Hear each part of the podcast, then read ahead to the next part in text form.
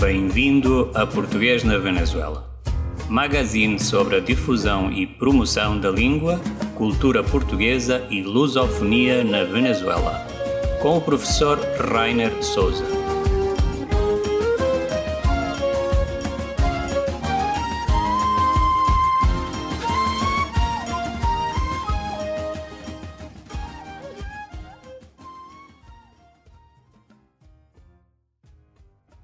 Dia, boa tarde, boa noite, eh, depende da hora que nos estiverem a ouvir.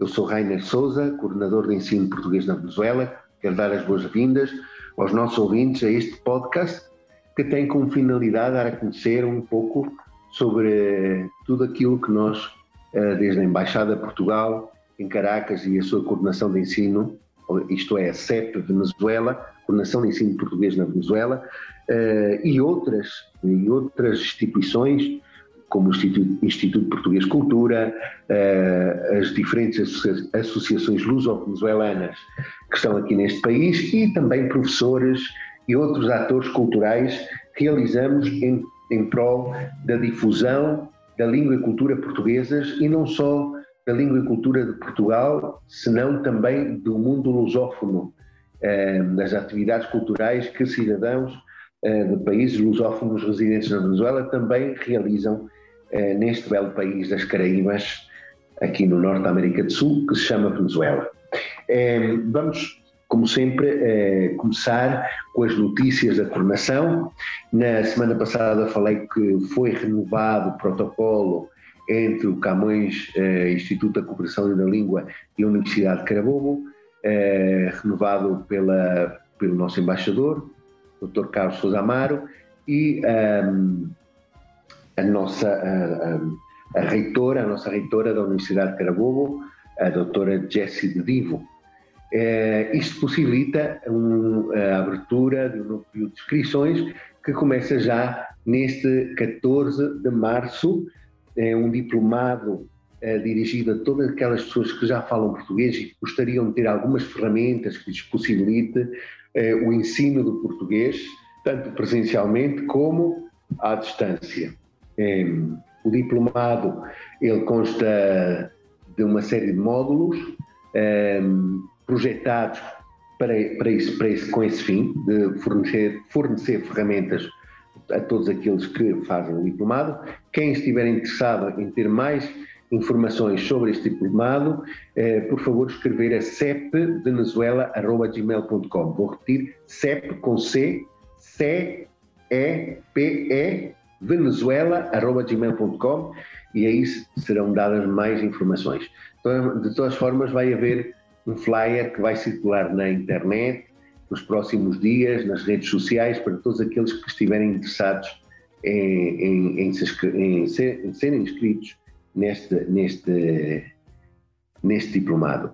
Hoje é quinta-feira, dia 10 de março. Estivemos há pouco a ouvir uma conferência também organizada pela Embaixada de Portugal em Coordenação de Ensino, o Instituto Camões e o Correio da Venezuela, que é Hablar el Femenino, ou Dizer o Feminino, uma conferência que foi editada pela doutora um, ehm, Margarita Correia, uma linguista ehm, portuguesa, luso-venezuelana, já de, de, larga trajetória no mundo académico em Portugal, e um, todos aqueles que não tiveram oportunidade de assistir em vivo a esta conferência através do Zoom, podem ehm, aceder a esta, a esta mesma conferência sobre o tema uh, Hablar el Feminino, como é que a língua portuguesa tem superado, ultrapassado o machismo e tem, e tem se adaptado ao mundo moderno, onde as mulheres entram no, no, no, na, no campo de trabalho, eh, numa relação de igual para igual com os homens.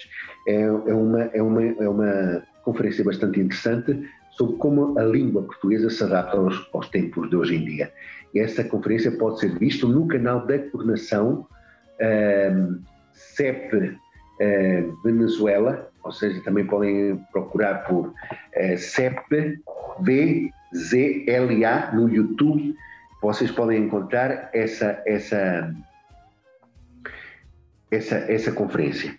Eh, vamos então começar hoje com, com o nosso convidado. Na semana passada foi um programa especial, porque fomos até às escolas em Mérida, onde já existem 500 estudantes de língua portuguesa. Nós estamos de volta a Caracas e temos um convidado de honra um, ehm, que se chama Agostinho Perregil, um, um cidadão madeirense que reside na Venezuela. Um, ehm, primeiro, antes de falar do, do Agostinho, gostaria de cumprimentá-lo, ele está connosco. Agostinho, muito obrigado por teres aceito este convite. Sei que és uma pessoa também muito ocupada e obrigado por, por, por teres aceito uh, e dar-nos esta oportunidade de falar contigo, que és uma pessoa muito conhecida na comunidade portuguesa, sobretudo aqui na região metropolitana de Caracas. Muito obrigado, Agostinho. Olá, Rainer, boa tarde, boa noite. Muito obrigado a ti por teres, teres me convidado é, de verdade, para mim é um prazer estar no teu, no teu podcast. E, bem, é, muito obrigada novamente.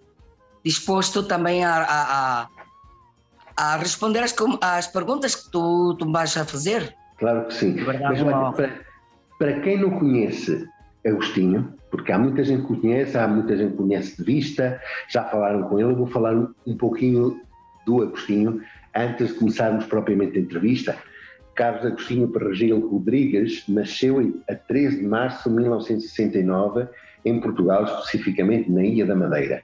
De pais portugueses, de pais portugueses, o pai nasceu em Câmara de Lobos e a mãe no Conselho do Arco da Calheta. Eh, foi na geração dos seus avós que surgiu o gosto pelo folclore, sendo o avô músico e a avó cantora do emblemático grupo etnográfico folclórico do Arco da Calheta, grupo que viu nascer a emblemática letra e música da bailarina da Madeira. Foi na geração de seus avós que surgiu eh, este gosto pelo, pelo folclore e Agostinho entrou para o folclore português com apenas 10 anos, onde inicialmente participou como, como integrante do grupo do Centro Português de Caracas na década de 1970, grupo com o qual teve a fazer durante três anos diferentes apresentações na Venezuela, tornando-se o primeiro menino cantor da música portuguesa folclore na Venezuela. Sua paixão pela música, pelo folclore e pelas tradições portuguesas esteve sempre presente na sua vida. Anos depois, passou a integrar a equipa musical, atuando como percussionista na Associação Cultural Grupo Folclórico Os Lusíadas, onde teve a oportunidade de participar em diversos festivais de folclore português em todo o país. Hoje, ele ainda se considera um folclorista de coração e confessa-se um amante dos acordeões, com cinco acordeões em sua coleção, entre eles o icónico acordeão que foi usado em todas as apresentações do emblemático grupo folclórico Pérola do Atlântico. É, tremendo currículo, Agostinho, sempre ligado à cultura portuguesa, em específico às tradições, às belas tradições da Madeira, da música madeirense. Um, Agostinho, isto foi um, um currículo, uh, mas gostaríamos, eu sempre faço esta pergunta no início de cada entrevista, gostaria que falasse um pouco de ti, onde nasceste, onde cresceste, uh, como é que surgiu esta ideia de ir para a Venezuela, porque tu nasceste na Madeira, fala-nos um pouco sobre ti. Bem, sim, é assim, é, é, meu pai morreu na, na guerra de Moçambique, a minha mãe tinha praticamente tinha toda a família na Venezuela. Ela tinha ficado sozinha lá em Portugal, na Madeira. E pronto, e, e, numa um, numa seja uma é, numa sessão de férias que teve meu pai que veio à Madeira, conheceu a minha mãe. Portanto, ele conheceu a minha mãe, ficou é, casou com ela e depois fiquei, fiquei para ela ficou para ter a mim Portanto, eu, eu fiquei encomendado, como dizem. Meu pai tornou a ir para Moçambique, para a guerra, e pronto, há um ano depois eu nasci. E, só que teve a, a lamentável. A lamentável. Triste, triste, é verdade, lamentável. Meu pai faleceu um mês antes de sair de baixa do quartel. E teve um acidente e, portanto, faleceu. Então a minha mãe se viu sozinha na Madeira e praticamente não tinha família, não tinha família lá. Então estavam todos os meus tios na, cá na Venezuela, então mandaram procurar ela, disseram para ela vir para a Venezuela, que eles ajudavam a minha mãe. E pronto, então a minha mãe decidiu ir para a Venezuela. Eu tinha três anos de idade, tinha três anos, e pronto, vim para a Venezuela e, e cheguei aqui e nada, e, e comecei a estudar. E, e a minha mãe começou a trabalhar, fomos já a morar para a casa da minha tia, tivemos lá uns anos morando na casa da minha tia. Depois eh, eh, teve um problema de saúde, comecei, claro, teve um problema de saúde, comecei a ter deficiência de crescimento, coisa que preocupou a minha mãe. Então, eh, começou com a ir ao médico, já ver o que é que acontecia com a minha saúde estava ficando retrasado o meu tamanho e pronto, então fui a, médicos e médicos e médicos e não davam com o que eu tinha. Tanto foi assim que a minha mãe depois, tantos médicos que andou, que chegou um e disse que tinha problema de deficiência de hormona de crescimento e já isso foi quando eu tinha 10 anos, 10, 10 11 anos, 10, 10 anos. E pronto, a minha mãe tinha, temos a sorte que a minha mãe tem um irmão, a minha mãe tem um irmão lá em Boston, e o médico tinha dito para ela que eh, para minha para minha recuperação aqui na Venezuela para essa altura não tinha medicação não tinha tratamento. Que a única a única solução era ou nos Estados Unidos em Boston no Children's Hospital ou em Alemanha que eram os únicos sítios que eles faziam isso. Pronto então a minha mãe claro aproveitando-se que ela tinha o irmão lá em Boston teve a sorte corri com a sorte, ela falou com ele, ele disse que, que, que boa vontade podia me receber. E foi assim que decidimos e, e foi, foi assim então de, decidi, eh, foi para os Estados Unidos quando eu tinha uns 10, 10, 10 11 anos. Cheguei lá, comecei a fazer, eh, fui para o Children's Hospital, eles, eles fizeram uma junta médica, viram que sim, que tinha problemas de hormônio de crescimento, e então começaram com o meu tratamento, isto e aquilo. Eu teve quatro anos nos Estados Unidos, aproveitei para estudar lá e aprendi um bocadinho de, de, inglês, falo um bocadinho, aunque tem algumas coisas que já tenho me esquecido, porque de verdade, ao longo do tempo que não falo, sempre qualquer coisa esquece, não.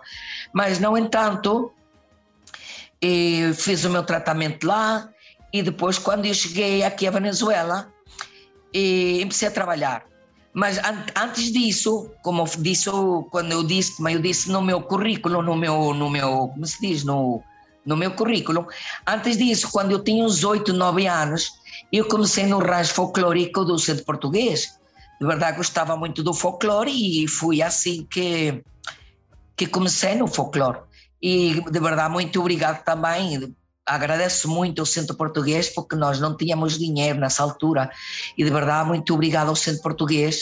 Tenho muito que agradecer ao Centro Português o senhor Fernando Lugero que nessa altura era o presidente do Centro Português e que eles fizeram uma verbena fizeram rifas e eh, fizeram leilões, para quem não percebe o português, fizeram uns leilões aí, uns leilão, e, e, conseguimos dinheiro, e com esse dinheiro comprei a passagem da minha mãe e minha e, e parte do, do, meu tratamento. E fui aos Estados Unidos, estive lá quatro anos, estudei e fiz o meu trabalho. E consegui crescer qualquer coisa, de verdade, é, foi um eu teve uma grande diferença no, na minha estatura, os médicos lá prontos disseram que já não era conveniente seguir o tratamento, senão ir para a Venezuela e, e, pronto, seguir a minha vida normal. Foi quando foi o Viernes Negro, veio, vim para a Venezuela e comecei a trabalhar e, e pronto, vim para uma agência de viagem nessa altura, e, e vim para a agência de viagem em Orotava e comecei a trabalhar de estafete, de mensageiro, e pronto, já são 30 e tal anos trabalhando aqui. De facto, estou agora no, no, no escritório, estou no meu escritório, me abriram as portas, de verdade, isto para mim é a minha casa. E, e há uns anos atrás também tive a oportunidade também o Aleixo Vieira, trabalhando, mesmo trabalhando aqui, ele me conhecia, um grande amigo, ele disse que como eu tinha muito conhecimento na comunidade portuguesa, que também que fizesse parte para o Correio da Venezuela. E prontos, é, como eu gosto de trabalhar e, eu, e disse, está bem Aleixo, o que eu posso fazer, bem disposto eu faço. Então ele, ele contratou-me e fazia, eu fazia a distribuição do jornal para essa altura, nós fazíamos distribuição semanal e encarreguei-me de levar o jornal para o centro português, semanalmente quem levava o jornal era eu. Depois disso, eh, teve a oportunidade, comprei uma câmara, já era uma câmara fotográfica, depois eh, encarreguei-me de tirar as fotografias para o jornal e ainda hoje faço isso, o jornal logicamente já não está a fazer impressão, estamos a trabalhar online, mas cego, cego no jornal como corresponsal, isto e aquilo, e fotógrafo. E há uns anos também, eh, uns seis, sete anos, sete, sete, oito anos mais ou menos, esquece-me as datas, não? Eu estava, um dia estava na hora do almoço, tinha ido da agência de viagem, tinha ido almoçar e, e pronto, e tive uma telefonema de uma, de uma senhora do consulado, Ana, uma grande amiga, uhum. disse-me, Agostinho, preciso que venhas ao consulado que precisamos falar contigo. E eu, caramba, quem é que vai falar comigo? Dona Graça, que nessa altura era chanceler, era Dona Graça que estava de é, chanceler. Disse, Dona Graça, queria, quer falar contigo, e eu também. E então, pronto, e disse: Ai, Jesus, o que é que eu fiz de mal que vão puxar as orelhas? Mas ele, ele dizia dentro de mim: disse, Não fiz nada enganado e nunca faz mal coisas tortas para, me, para, para eles me, me, me, reganharem, para me chamarem a atenção. Pronto, já com essa. Sim, eu não sabia, estava em dúvida o que é que eles querem falar comigo. Pronto, e já, já fiquei nervoso, nem sequer consegui comer. Nada. Disse, mãe, agarra o meu comer e guarda, que já banho agarrei a minha moto e fui para o consulado com essa, com essa incertidumbre, claro, e não sabia. Pronto, cheguei ao consulado, a, falei com a Ana, a Ana disse, olha, dona, vai, vai ir para, a, para o gabinete da Dona Graça, que ela quer falar contigo. Ah, caramba, e estava com os nervos que não sabia. Não sabia, de verdade, não sabia o que acontecia. Quando cheguei ao, quando cheguei ao gabinete da Dona Graça, ela me diz, Agostinho, faz favor, toma assento, se senta na cadeira. Eu sentei-me, a Ana também se sentou, e ela me disse para mim, olha, eh, o nosso o nosso mensageiro, o nosso estafeta, como dizem lá no Portugal, estafeta, o nosso mensageiro, eh, já não está a trabalhar. Precisamos uma pessoa que se encarregue de ir à embaixada, buscar a baliza diplomática, de, faz, de para fazer os pagamentos do consulado, de fazer os serviços da rua do consulado, porque sempre há qualquer coisa de fazer o consulado. Sempre há que pagar serviços, ir levar eh, envelopes, ir à embaixada, sempre há qualquer coisa de fazer na rua. E o caramba, é, é, para ninguém é um segredo. Conseguir um trabalho no consulado é um desejo que qualquer pessoa gostaria. E eu sempre fui lidiado a, ao consulado porque nessa altura que trabalhava na agência, nós, o, o venezuelano precisava visa para ir para Portugal. E nessa altura, como era o, como era o mensageiro, eu ia muito ao consulado a fazer visas para as pessoas viajarem, os venezuelanos viajar. E pronto, eu conhecia todo o pessoal do consulado, de toda a vida foi fui sempre em conexão com o consulado. Então, eles, eles deram esse voto de confiança a mim. Caramba, quando eles me disseram, olha, queres trabalhar no consulado de mensageiro? Uai, eu comecei a tremer, meus pés começaram a tremer e disse, claro, quem é que não quer trabalhar no consulado?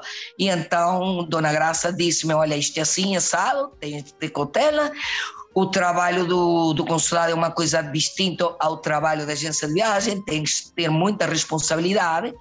E pronto, eu tomei, eu aceitei a responsabilidade e de uns oito anos para cá estou de mensageiro de estafeta do consulado. De verdade, para mim é uma honra, sinto muito feliz, de verdade, formar parte desse maravilhoso, dessa maravilhosa casa essa, marav é maravilhosa que é o Consulado de Portugal. Sim, olha Agostinho, e, e talvez conta-nos um pouco, porque eh, há uns dias atrás tu estavas a comentar comigo que tu colaboras com muitas associações e relacionas-te com, com, com, uma boa parte da comunidade portuguesa, especialmente na região eh, metropolitana de Caracas. Conta-nos como é que começou eh, essa tua atividade junto destas associações e como começou esse relacionamento uh, com a nossa comunidade que fez com que tu hoje sejas uma das pessoas mais conhecidas uh, por todos, por todos nós aqui, sobretudo aqui na região de Caracas. Conta-nos um pouco sobre isso. Bem, isto é uma mistura. Eu sempre esteve relacionado com a comunidade portuguesa. Por quê?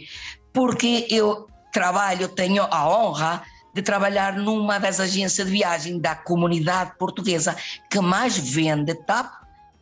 Mais vende, nós, nós vendemos muito TAP Portugal e temos muita clientela portuguesa. Já isso já é um passo a conhecer muita gente. Além disso, também, trabalhar no Correio também fez-me uma entrada à comunidade portuguesa, Damas das Beneficências, Academia do Bacalhau, Academia da Espetada, o Lar Joaquim Ferreira e caramba, outras associações mais, não?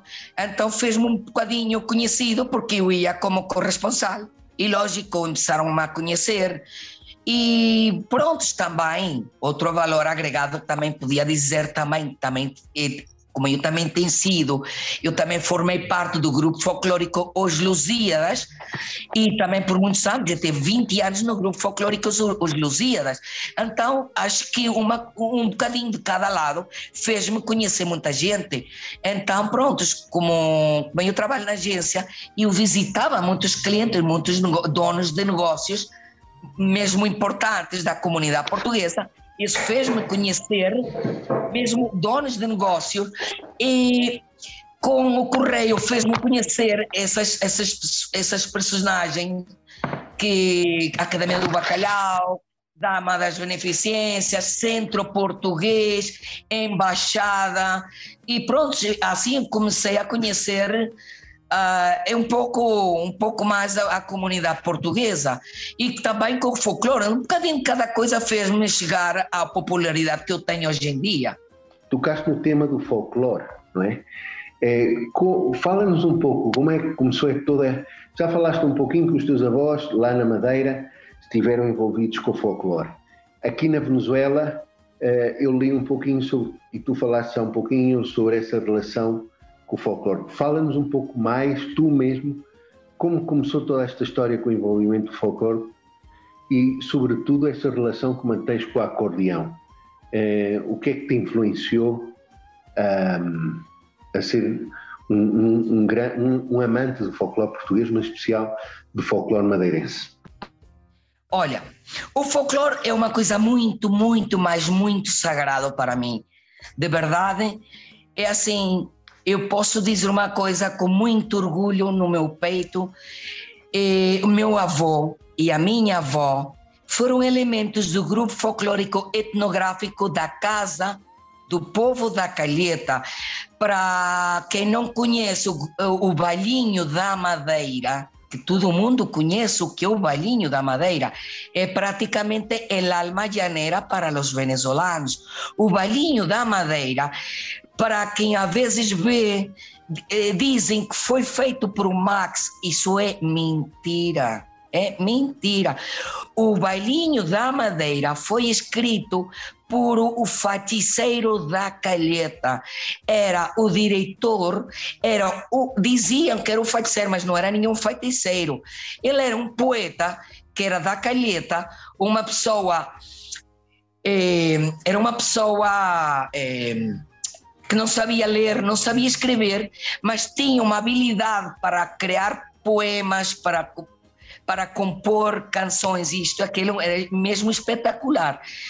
E, então, prontos, meus avós eram elementos do grupo folclórico do Feiticeiro da Calheta. Então, justamente meu primo e eu, e, e, teve o prazer de conseguir um filme, quando, há, há, cinco anos, quando ele esteve na Madeira, eles fizeram um filme do Feiticeiro da Calheta, que é um filme do, da, do criador do grupo, do, do Bailinho da Madeira. Eu vi foi uma emoção muito grande para mim, porque ver essas pessoas, porque é, é uma história da uma história antiga de como era Madeira nessa altura, noutra hora, as necessidades que eles passavam. Também vi o folclore quando eles fizeram uma verbena para os pequenos, os miúdos necessitados no Funchal, que eles fizeram uma verbena para, para profundos, para para comida, para mesmo para roupa para os miúdos no Funchal. Então, pronto, eles fizeram uma verbena e o grupo, o, grupo folclórico do, do, da Calheta foi convidado. Então, esse dia, que fui na festa das Vindimas, o grupo folclórico do, da Calheta, que era o, o grupo do meus, dos meus avós, foram convidados. E mesmo lá no Funchal, o faceiro da Calheta disse uma estrofa: Deixa passar o vilhão da capa preta, pois uhum. quem ganhou o primeiro prêmio foi o Arco da Calheta. Isso foi uma estrofa uhum. que ele fez porque isso foi o grupo da Camacha, eles estavam a cantar o despique, como dizem na, no continente, a desgarrada. E pronto, como o grupo da, da Calheta ficou vencedor, eles, o, o, o feiticeiro disse isso. E além disso, ele disse: Eu venho de lá tão longe, eu venho de lá tão longe. Venho sempre à beira-mar, trago aqui estas coivinhas para a gente se jantar que quer dizer isso? Nessa altura não havia estrada no caminho. As pessoas da Calheta uhum. tinham ido por mar para chegar ao Funchal. Portanto, ele estava a explicar da maneira que eles tinham vindo do, de, da Calheta a cantar ao, ao, ao arraial que eles fizeram. Portanto, uhum. por aí é que começou a letra do Balim da Madeira. Só que, como ele era uma pessoa ignorante, que não sabia nem ler e escrever, o Max aproveitou e ficou com a letra e ficou com os créditos. Mas não é assim. Quem é o criador do, do Balim da Madeira é o Feiticeiro da Calheta. E todo mundo sabe. Portanto, há uma película, há um filme que eu tenho, tenho a honra de ter o filme, porque quando eu estive lá na Madeira, há uns quatro anos, foi a inauguração do filme. E eu tinha, teve a oportunidade, ao ver o Feiticeiro da Calheta, chamou muita atenção, eu fui cedo para ser, para ver o filme. Caramba, isso foi um espetáculo, eu vi, eu fui, um, fui muitas emoções encontradas eu lembro-me que esse dia foi tão é, é, é, muito espetacular porque eu via o filme e eu veia eu via aí como é se fosse meu avô e a minha avó estivessem aí cantando. Isso foi uma Sim. ideia que me passou.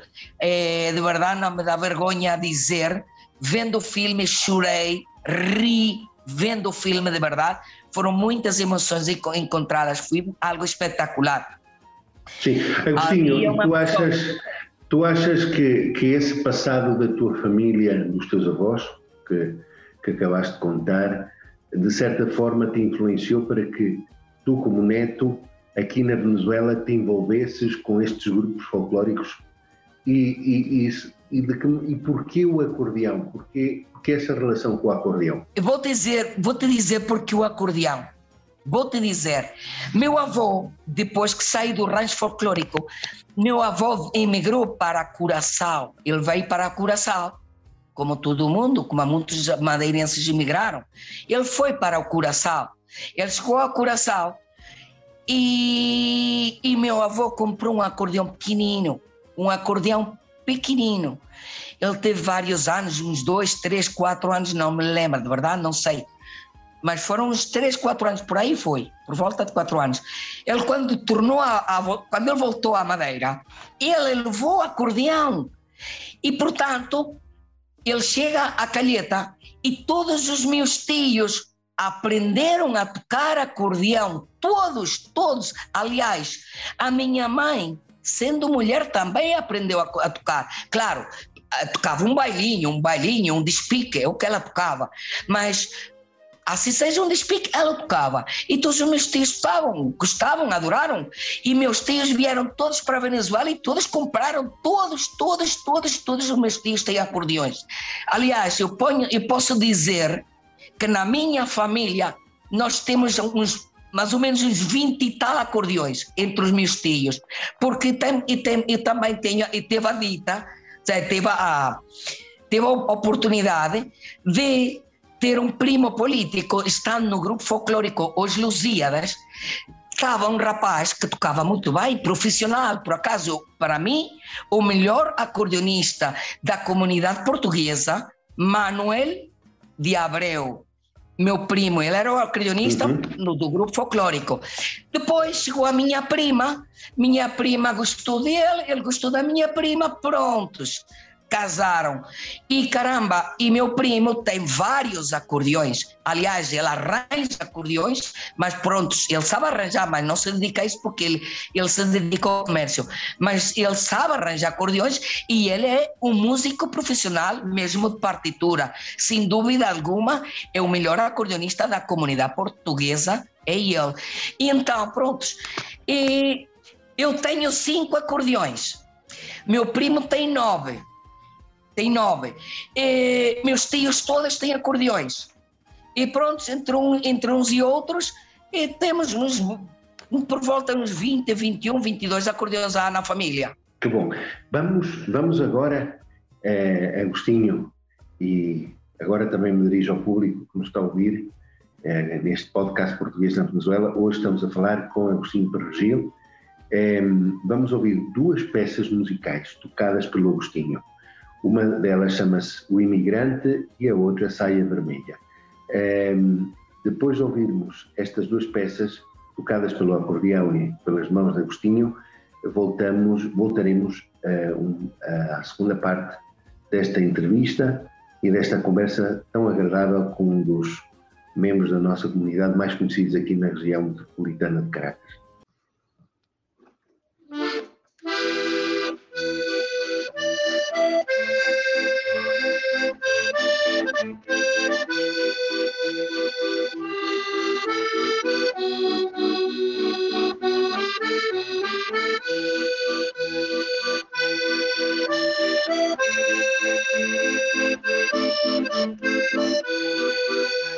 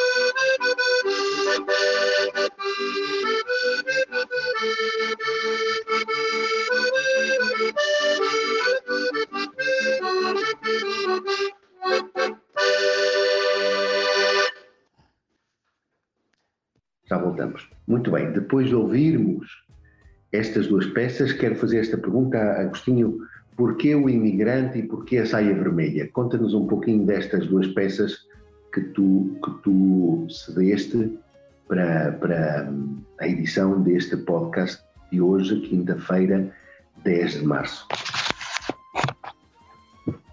Sim, é, porque saia vermelha e porque o imigrante? Porque o Sim. imigrante é um fado o Imigrante é um fado e é, um, é, um, é uma música emblemática do norte de Portugal. E por que Saia Vermelha? Porque é uma cantiga muito icónica de a Madeira. Portanto, quis complacer aos nossos ouvintes do continente e também quis complacer os nossos madeirenses que, não, que estão a escutar a nós. Portanto, uhum. é um, uma maneira de complacer os dois é um tributo às duas regiões, continente e Madeira, certo? E Madeira, sim senhor. Muito bem. É, agora, dirigindo esta nossa conversa por outra, outra faceta tua, que é, é também, está muito relacionada com o Correio da Venezuela é, e também como, como um dos, um, como eu acabei de dizer há pouco, e já falamos, um dos nossos é, membros mais conhecidos na nossa comunidade aqui em Caracas, tu tens um grupo no WhatsApp chamado Somos Lusos. O que é que te levou a criar este grupo com tanta gente uh, dentro dele e, e, qual é a finalidade deste grupo? Fala-nos um, um bocadinho de, de, dessa tua iniciativa de, de criar um grupo no WhatsApp que congrega um, um, vários elementos da nossa comunidade. Prontos, olha, isso é um caso muito engraçado, porque esses Somos Lusos, verdade? Era um, um, era um grupo de WhatsApp que eu tinha criado para a nossa família, pois era por, por elementos da família, por, por a família. Então, uns foram para Portugal, de, deixaram de escrever, outros deixaram de escrever e já o grupo praticamente ninguém escrevia. Então, como eu sempre, como eu estava sempre relacionado com a, com a notícia, já que eu, que eu trabalho também no Correio da Venezuela, eu tenho muita gente conhecida em todos os âmbitos, comerciantes na embaixada, no consulado, centro português, eh, organizações benéficas, eh, etc, etc. Então, eu, eu algum dia agarrei e comecei a, a, a, escolher pessoas e também comerciantes também e gente que também é, colegas, ou seja, colegas, paisanos e, e então comecei a escolher, vou meter este, vou meter este, vou meter este, vou meter este, vou meter este, vou meter. Comecei a meter um pouco de gente. Ao princípio, as pessoas estavam desubicadas, não sabiam de que se tratava, e eu comecei a dizer, senhores, isto é um grupo de WhatsApp informativo de notícias, informativo, notícias, eh, obras sociais, ok? Beneficências, obras sociais, notícia informação. Entretanto, também pode ser uma que outra publicidade. Se alguém tem alguma coisa à venda, pode ser coisas pontuais, depois a pessoa que esteja interessada se comunica ao privado, tá a perceber? Isso é um chat muito pontual, não é para brincadeiras, não é para anedotas nem nada disso.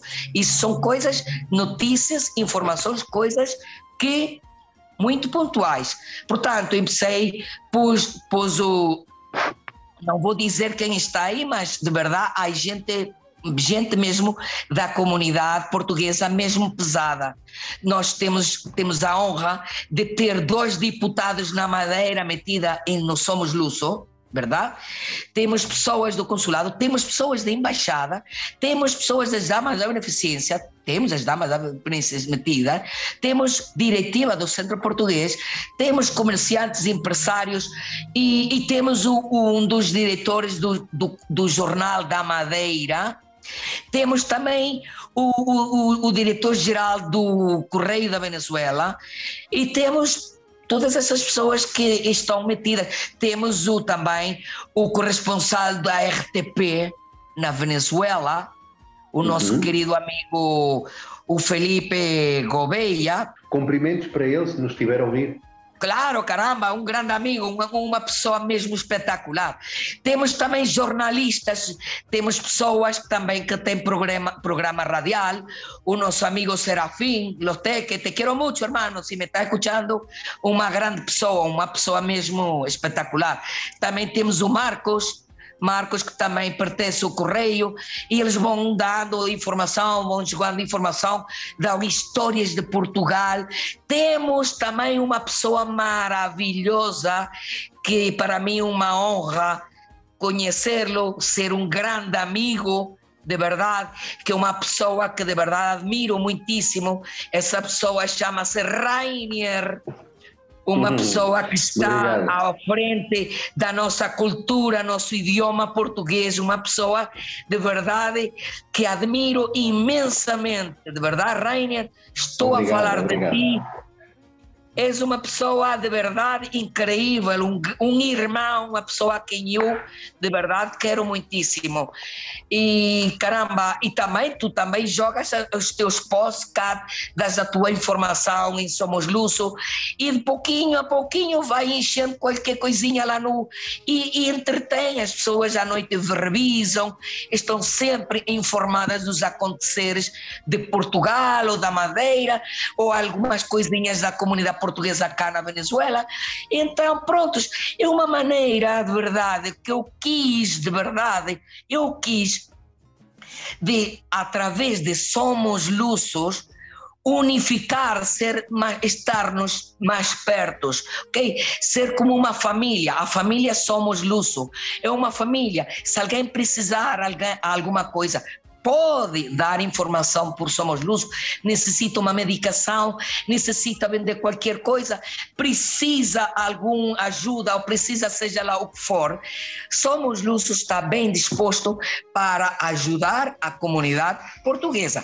Nada de brincadeiras, tudo a sério, tudo casos pontuais. Isso que eu quis, isso que o meu desejo, através de Somos Luso, que seja um meio de comunicação que seja de interesse de toda a comunidade portuguesa cá na Venezuela. Sim. Agostinho, uma perguntinha. Tu que conheces, estás muito relacionado com este mundo da, da, do folclore e da cultura portuguesa, o que é que, na tua opinião, deve ser feito na Venezuela para que as novas gerações continuem a preservar a cultura portuguesa neste país? Bem, é, é assim, as pessoas, mira, eu, eu, eu vou partir de, de, de uma ideia.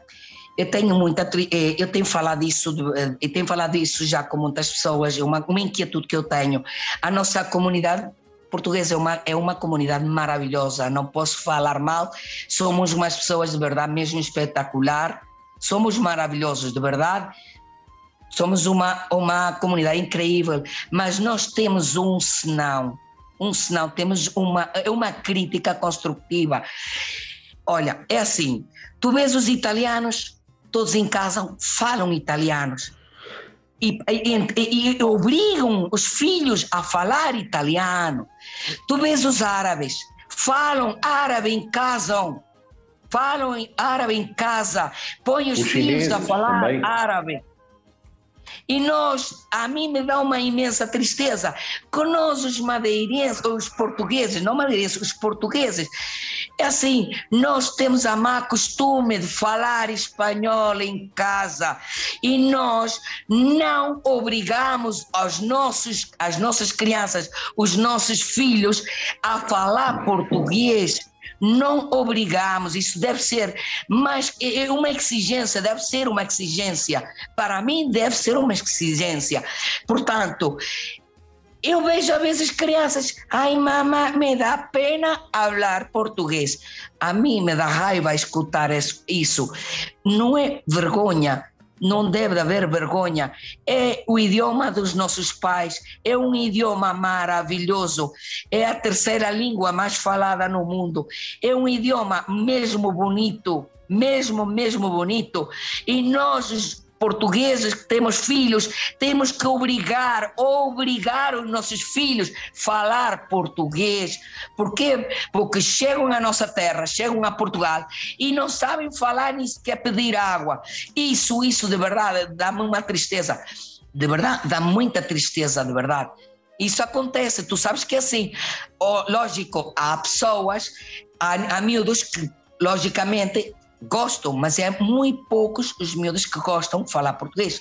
E, os, e, os, e, e outros poucos são obrigados pelos pais que dizem vais aprender português. Porquê? Porque têm intenção de ir a Portugal ou, ou, ou radicar-se lá em Portugal e então dão aulas aos pequenos que é para os pequenos se, se, se desenrascarem quando chegarem lá a Portugal. Claro, tu queres claro. professor de, de idioma português, tu sabes que é assim. Sim, sim. Há que incentivar o uso da nossa língua eh, no seio familiar. E às vezes Sim, além disso, desculpa, ah, desculpa Reiner, que, que, que esqueceu-me. Estava já a perguntar no folclore. Assim como nós fazemos no idioma, nós também fazemos no folclore. Ai, mamãe, não quero. Então, não querem, não obrigam põe música venezuelana em casa, põe qualquer coisa, não põe música portuguesa. Os miúdos nascem escutando música de Venezuela, música de moda da Venezuela, reggaeton, salsa, merengue, e, e de verdade, não põe um bailinho, não põe uma chula, não põe um vira, não põe um trocadinho, não põe nada disso. Então, não põe um, um bailinho, não põe nada disso, então não põe um bate-pé, que são música do continente, estou a falar de música do continente Portugal, tu sabes, então claro. não gostam, porquê? Porque não ouvem, e então quando na hora da coisa diz, ai não, dá-me vergonha, e então se põe mal criados e não querem bailar. Sim, é verdade. É verdade.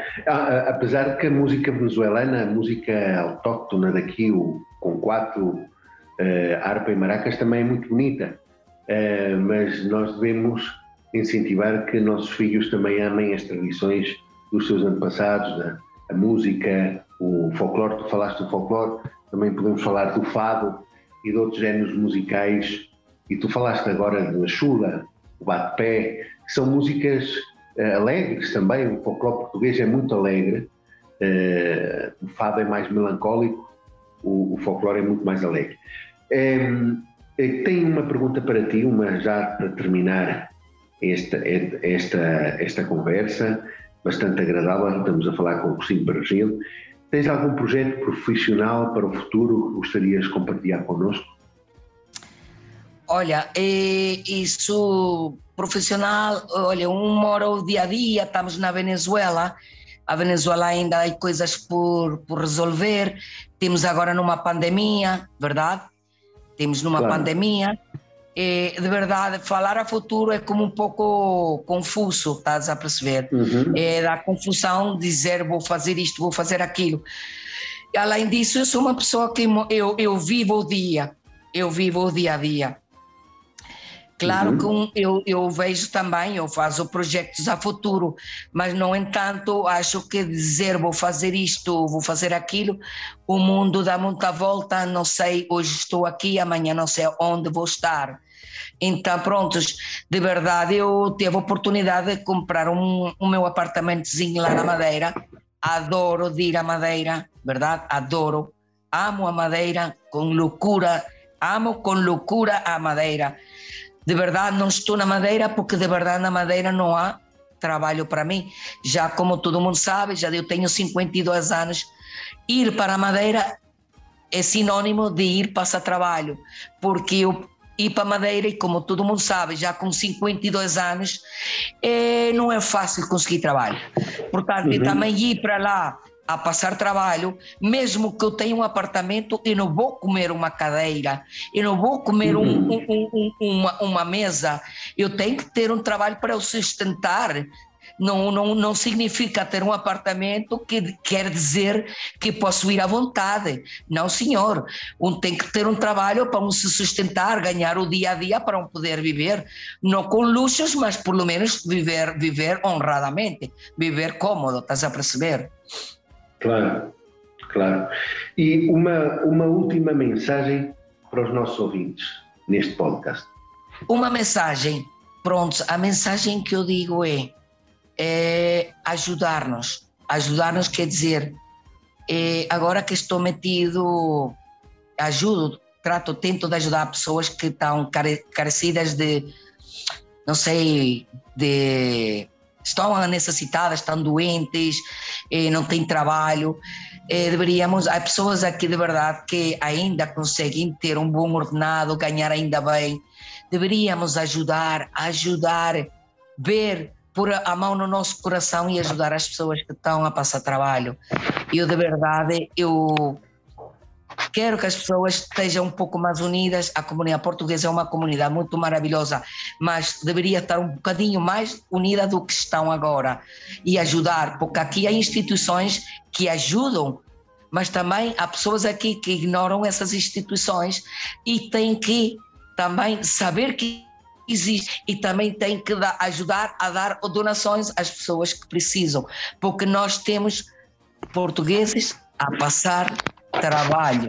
E isso, uhum. de verdade, enche-me de muita tristeza, porque se nós viemos para a Venezuela para ter uma qualidade de vida melhor, não, por, má, por má sorte de alguns imigrantes nossos, não tiveram a sorte que tiveram outros e estão a passar carência, estão a passar penúria, como dizem aqui na Venezuela. Temos que ser mais unidos e temos que amar mais a Portugal mais do que amamos, devemos querer mais a nossa terra. É isso aí, uhum. isso é a, a, e ter ser muito orgulhoso, estar muito orgulhoso do, do país onde nascemos. Portugal, para mim, é sagrado. O folclore, para mim, é sagrado. E os nossos compatriotas, para mim, são sagrados. E servir a nossa comunidade, para mim, é um prazer, é uma boa, é uma satisfação de verdade, e o que eu possa fazer, eu deixo de fazer as minhas coisas para ajudar a pessoa que precise. É a minha mensagem e deveria ser um, todo mundo deveria ter essa um bocadinho dessa boa intenção que tenho eu. É uhum. É assim. Muito, muito obrigado, Agostinho, pelo teu tempo, querias falar connosco neste podcast que depois vai estar nas redes sociais em várias plataformas e já nos ouvem em vários países, fora da Venezuela, até na França, na Inglaterra, ouvintes, pessoas que gostam destes temas relacionados com a difusão e promoção da língua e cultura portuguesas num país como a Venezuela. Muito obrigado, um grande abraço e felicidades para ti. Olha, Rainer, muito obrigado pelo teu convite, um, um forte abraço para a nossa comunidade, um bem-aja para todos e eh, benções para todo mundo. Vamos falar agora com Amandio Camburra, que mora em São Carlos Corredes, cidadão moçambicano, residente na Venezuela e que tem notícias bastante interessantes sobre a promoção e divulgação da língua portuguesa naquele estado venezuelano. Olá Camburra, muito obrigado pelo teu tempo e a tua disponibilidade para falar connosco neste podcast que se chama Português na Venezuela. Bom dia, Rainer Souza, muito obrigado pela oportunidade. É, quem vos fala, Mande Luiz Cambura, cidadão de origem moçambicana. Resido em Venezuela há mais de dois anos e sou profissional na área de docência universitária. É, é, importante mencionar ou ressaltar que a minha vinda à Venezuela foi através de convênios de cooperação entre Moçambique e Venezuela nos anos 2010 Desde o princípio fiz parte da delegação bolseira, onde pude cursar eh, durante os dois anos vários, eh, várias especializações a nível profissional e acadêmico em Venezuela. Eh, profissionalmente sou técnico em informática, técnico superior universitário em informática licenciado em Gestão Tecnológica do Desporto, licenciado em Administração de Empresa, uh, desculpa, licenciado em Administração de Risco Empresarial de Seguros. Sou mestre em negociações econômicas internacionais e atualmente frequento estudos de quinto nível, de quinto nível acadêmico, eh, especificamente na área de gestão avançada. A nível profissional, sou estou sou chefe do departamento de pós-graduação e coordeno o mestrado em gestão de esporte na Universidade Deportiva do Sul. Amandio, eh, gostaríamos de, de, perguntar o seguinte: eh, algum tempo atrás entramos em contato um com o outro, graças ao professor Yuri Martins que está em Mérida, eh, e há projetos para a divulgação do português nesse estado venezuelano, em San Carlos, nessa cidade, que é San Carlos de Corredes, capital do estado de Corredes. Eh, gostaria de saber mais pormenores como é que surgiu esta iniciativa e que colégios estão dispostos a avançar com o ensino de português. Para falar da iniciativa da divulgação da língua portuguesa Venezuela, é importante ressaltar que em 2012 Fiz parte de um grupo chamado Mozangola, constituído por estudantes de Moçambique e Angola.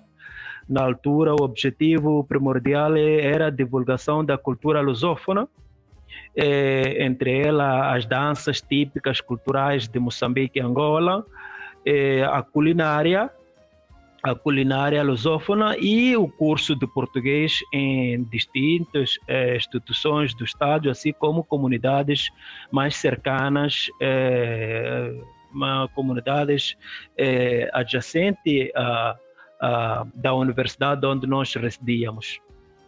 E pronto, infelizmente essa iniciativa não prosperou porque não tínhamos apoio, não tínhamos apoio logístico e pronto, é, depois de um reencontro pessoal com o amigo Yuri Domingos Gaspar Martins, é, me apresentou ou me falou dessa possibilidade de é, unir-me é, num grupo de, de professores de português em Venezuela, coordenado, coordenado diretamente da Embaixada de Portugal, e pronto, eh, pude manter contatos, pude eh, manter contatos com Rainer Sousa, responsável de, de divulgação do português em Venezuela. E pronto, já hum, eh, nesta oportunidade, com a ajuda da Embaixada de Portugal na doação de livros e material didáticos, acredito que o projeto pode ter mais êxitos pode ter mais êxitos eh, porque em Corredes, em Corredes, eh, especificamente em São Carlos, temos comunidades de descendentes portugueses, assim como venezuelanos interessados em, aprender o português como idioma estrangeiro. Eh, já nos dias passados pudemos eh, contactar algumas, eh, alguns colégios Estamos a falar de duas unidades educativas privadas, é Palau Rico e Elija Cadena. Podemos é, conversar com as autoridades e encarregados de educação dos, dos estudantes que lá, é, que lá fazem vida. E pronto, as autoridades estão aberto, uh, estão abertos a essa iniciativa e os encarregados de educação também eh, estão satisfeitos em fazer parte desse projeto.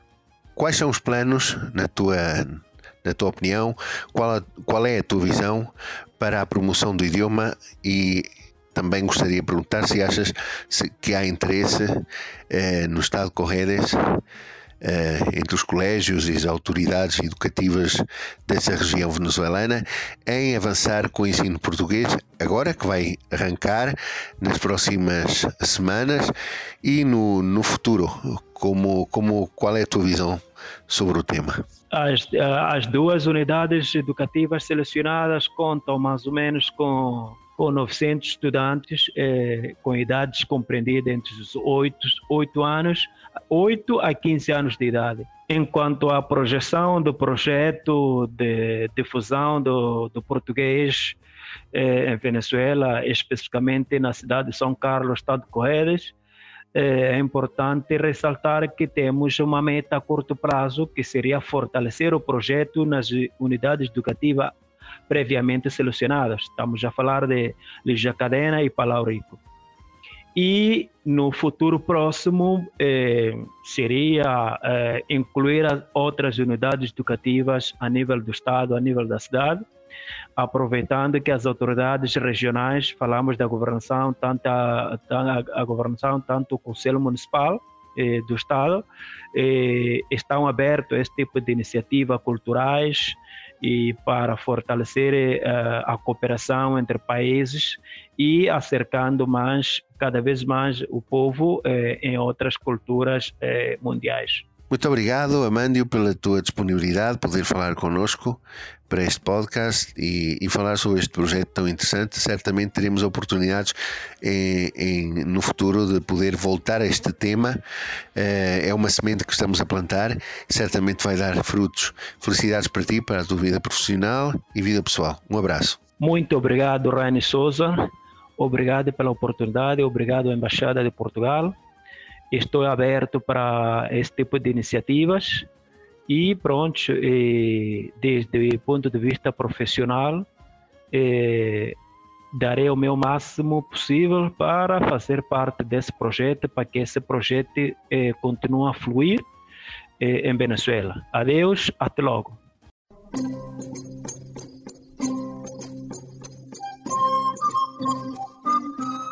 Bem-vindos novamente ao segmento O Lugar da História. Nesta semana falaremos de dois tópicos, um deles até bastante polémico, como foi a expulsão dos judeus de Portugal. O rei Dom Manuel I pretendia casar em 1497 com a filha primogênita dos reis católicos Dona Isabel. Para que o casamento se realizasse, foi imposto ao rei português a expulsão de todos os judeus do seu reino, incluindo todos aqueles que tinham fugido em 1492 às perseguições em Espanha.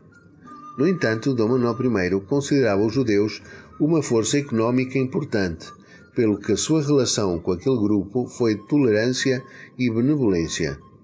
Em 1496 foi decretado o prazo de cerca de um ano para os judeus abandonarem o país. No entanto, limitaram-se as embarcações e os portos de onde podiam partir necessitando da permissão do rei para o fazer. Deste modo, o rei criava dificuldades à sua saída, que na verdade não era desejada, seguindo-se o batismo forçado das crianças e dos adultos. A maioria dos judeus aceitou a conversão, permanecendo no reino como cristãos novos. Ora, a dimensão do Império Português do século XVI bem como as riquezas que dos seus diferentes territórios chegavam a Portugal, fizeram de Dom Manuel I um, um rei rico e prestigiado na Europa. O monarca aproveitou esse facto para demonstrar o seu poder perante alguns monarcas europeus e perante o Papa. Em 1514, quase um século após o início da expansão ultramarina portuguesa, o rei Dom Manuel I enviou uma embaixada ao Papa Leão X a fim de mostrar o poder de Portugal. A embaixada enviada à Santa Sé foi chefiada por Tristão da Cunha, que entregou ao Papa alguns produtos comercializados pelos portugueses e inexistentes na Europa, servindo como troféu e demonstração da grandeza e poder. De entre as ofertas, destacou-se um rinoceronte branco, animal desconhecido na Europa até à época, e principalmente um elefante, ao qual o Papa ficou muito ligado. Em troca, o enviado português pediu ao Papa apoio para continuar a expansão da fé em território do Oriente. Este foi o lugar da história desta semana. À próxima semana voltaremos com mais histórias da história de Portugal. E despedimos assim o podcast desta semana, Português na Venezuela, com um tema bastante mexido e folclórico, cantado por eh, Kim Barreiros e Roberto Leal. Arrebenta a festa. Vemo-nos na próxima quinta-feira com mais de Português na Venezuela.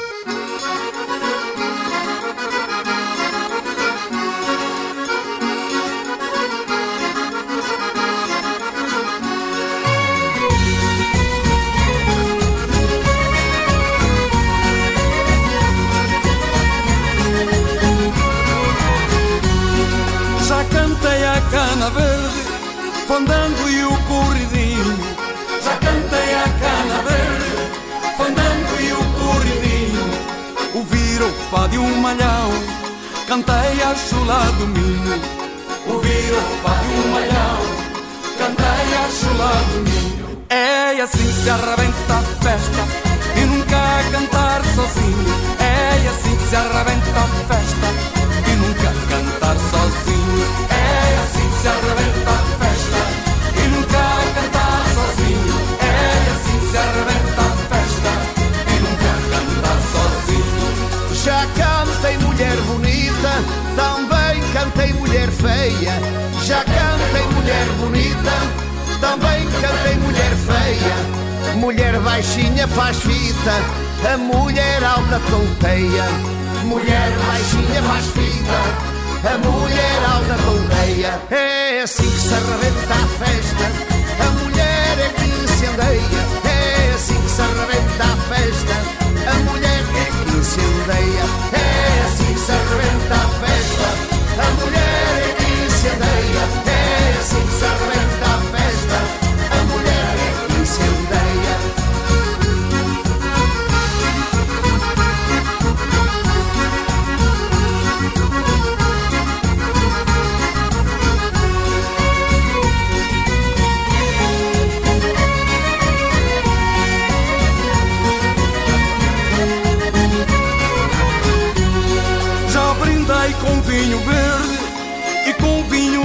Madeira.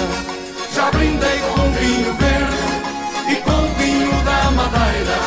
Não perco um copo de tinto, um porto e bagaceira. Não perco um copo de tinto, um porto e bagaceira. É assim que se arrebenta a festa e aumenta a fogueira. É assim que se arrebenta a festa e aumenta a fogueira se arrebenta a festa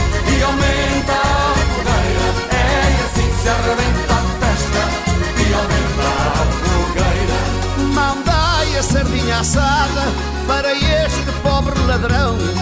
Mandai a sardinha assada para este pobre ladrão. E a mulher já está laçada e o vinho já está na mão. Que a mulher já está laçada e o vinho já está na mão. É assim que se arrebenta a festa Fado, vinho, amor e pão É assim que se arrebenta a festa Fado, vinho, amor e pão